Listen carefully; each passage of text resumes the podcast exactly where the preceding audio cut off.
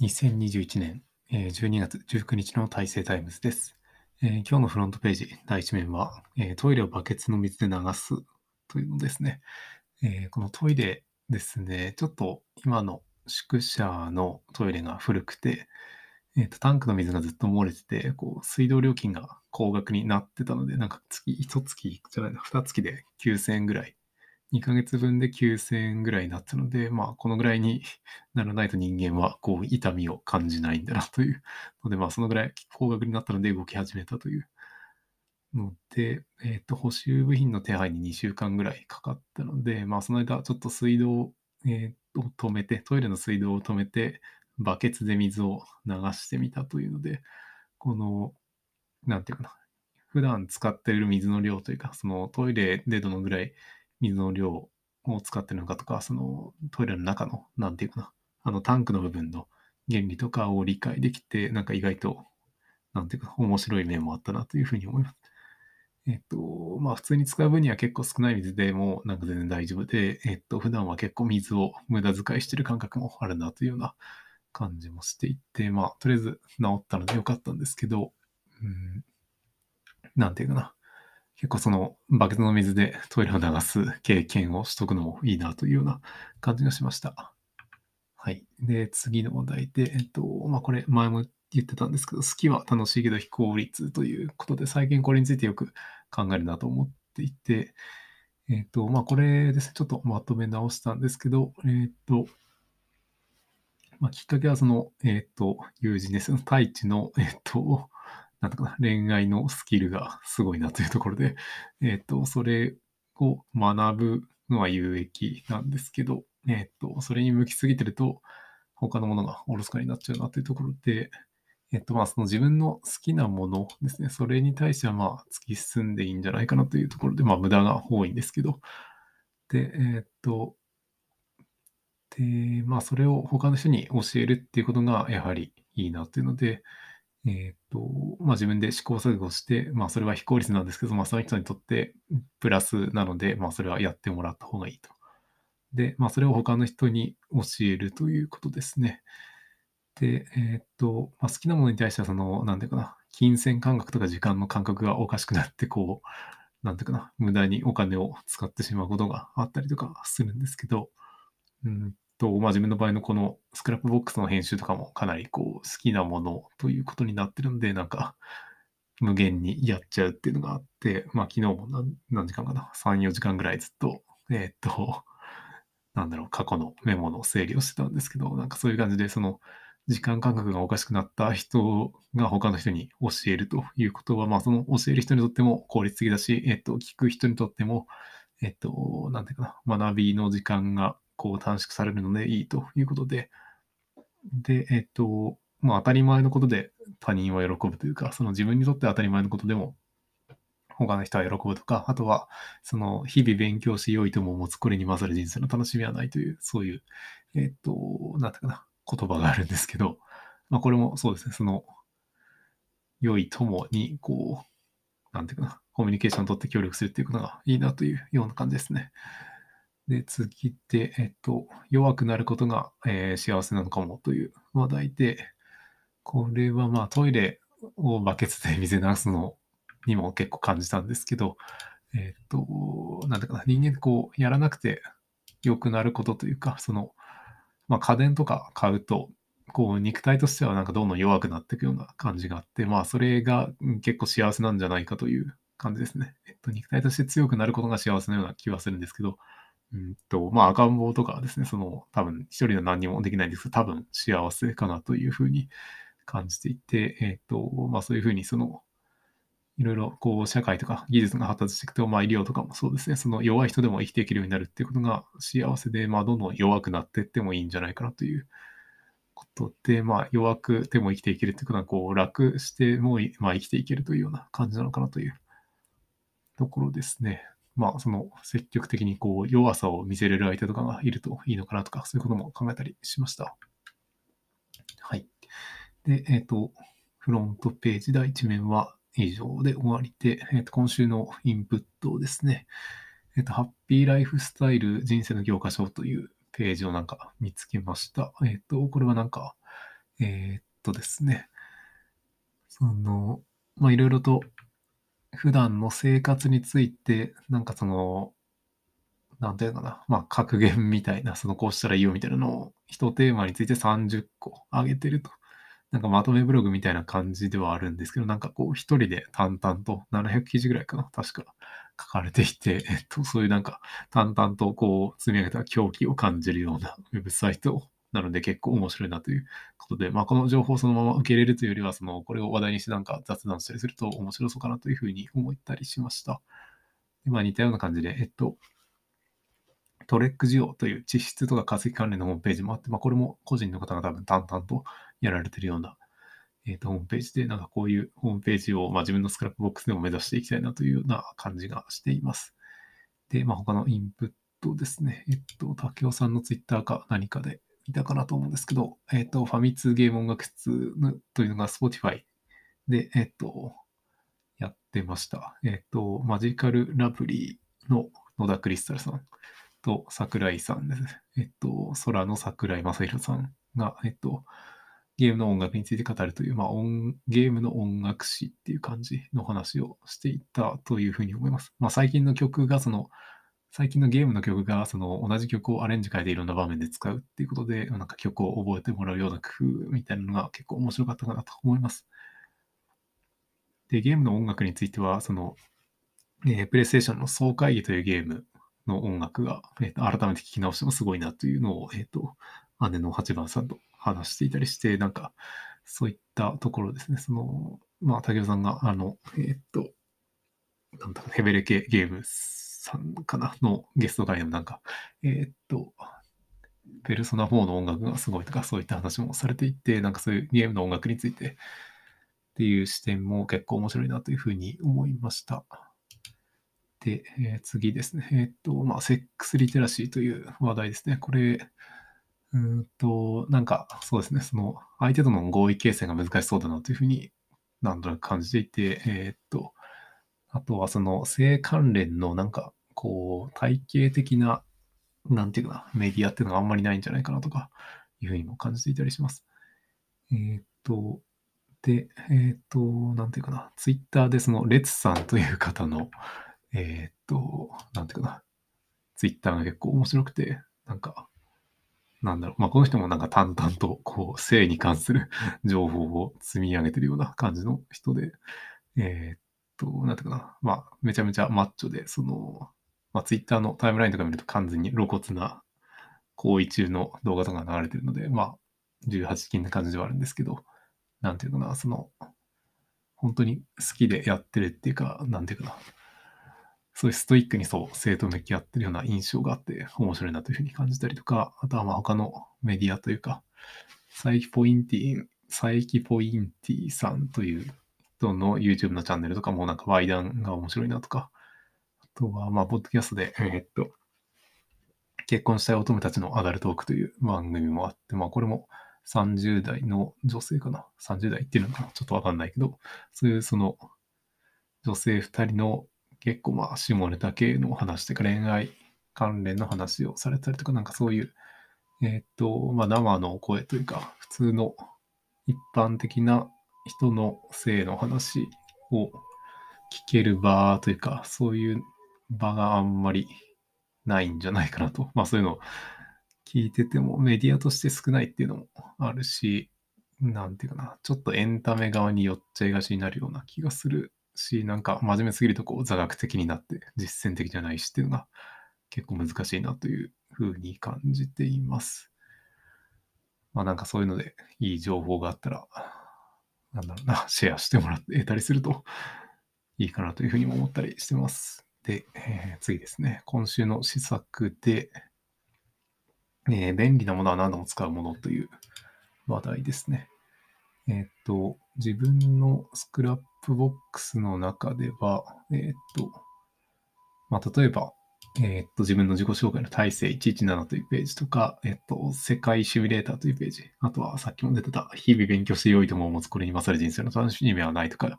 のページをよく使って、まあ、こういうふうになんか便利なものっていうのは、こう、何度も使うもの、繰り返し使うものだなというふうに思っていて、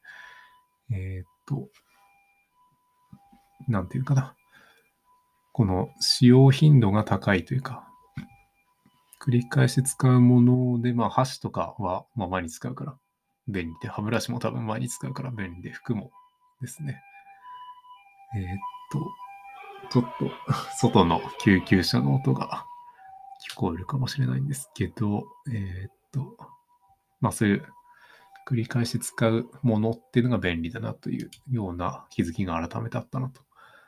いうことですね。で、次で、えっ、と、迷いということについてちょっと考えたりしていて、えっと、自我っていう、その、ウィキペディアのページが面白くて、なんていうのか、それ言葉で説明するの難しいんですけど、えっと、その意識と、えー、意識っていうのはその、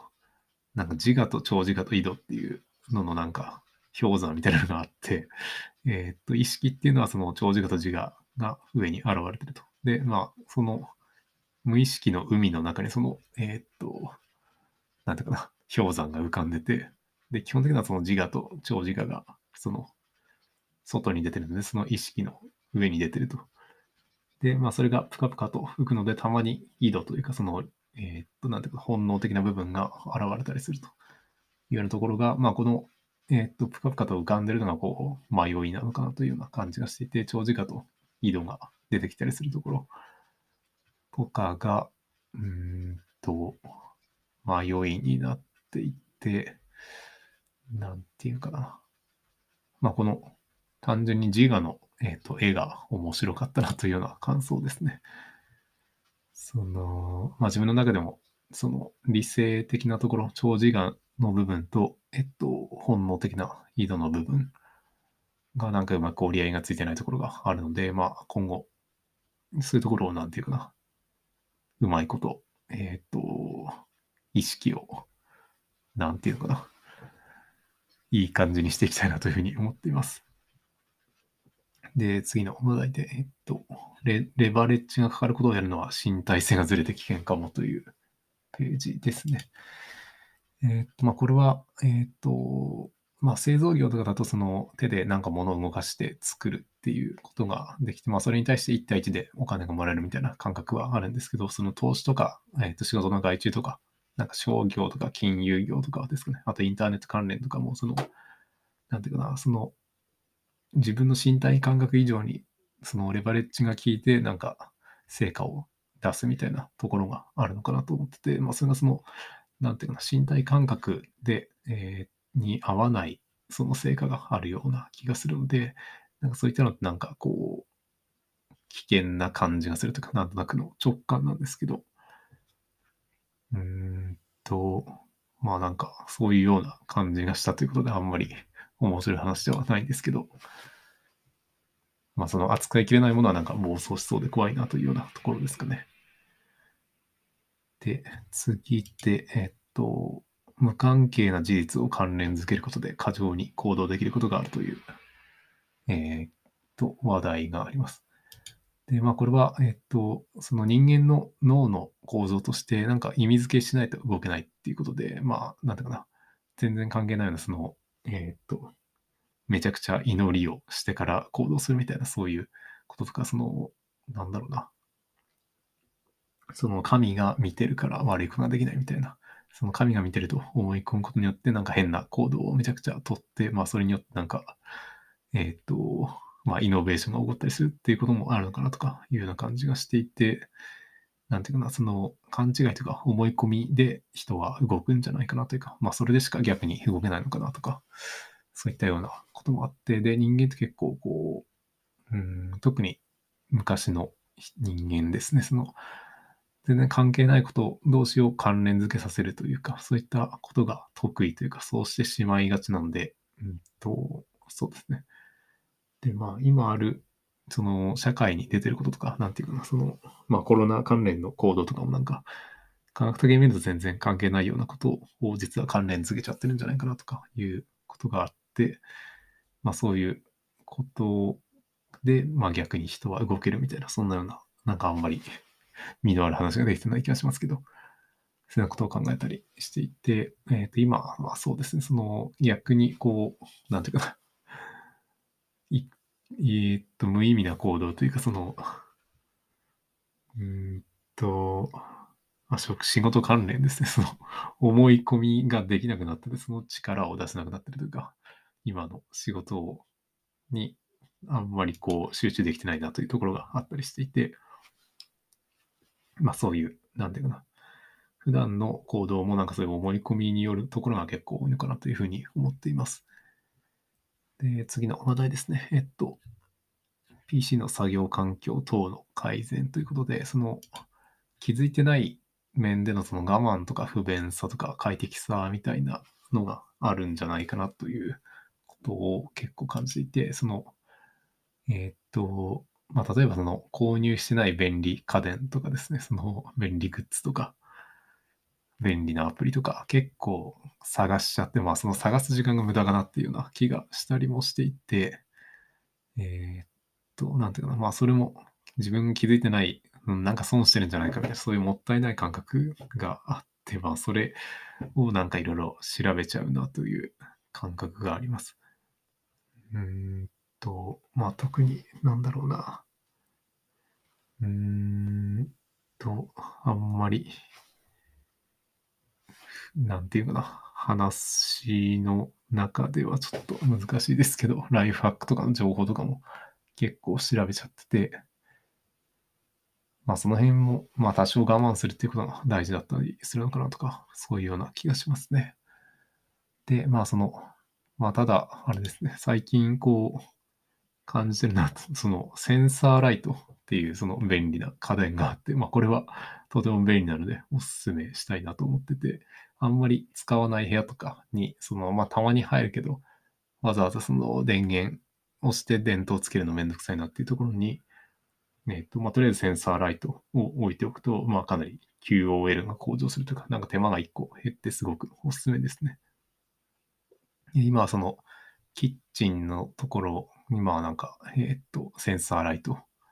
4000円か5000円ぐらいのセンサーライトをガレージに使うようなやつを置いてて、まあこれが結構いい感じでおすすめです。で、次は、えっと、Google マップのお気に入りの場所を表示にしたら脱線が減ったということで、えっと、まあ今までその行ったことのある場所を全部、えっと、スターマークというかお気に入りの場所っていうので、えっと、マークをつけていて、で、それをつい見ちゃうことがあるなと思っていて、まあ、それを、えー、と非表示にできたので、うんとまあ、非表示にしてみると、思いのほか、その、なんていうかな、思い出すことが少なくなって、なんか、すごく便利、便利というか、なんていうか、静かになったなというような感じですね。まあ、逆にその、行った場所を思い出せなくなって、ちょっと不便な感じはするんですけど、こう、やっぱりその、強制的に思い出されるっていうのは結構不快な面もあるなということで、うんと、まあ、Facebook の何年か前の記録とかそういうやつも、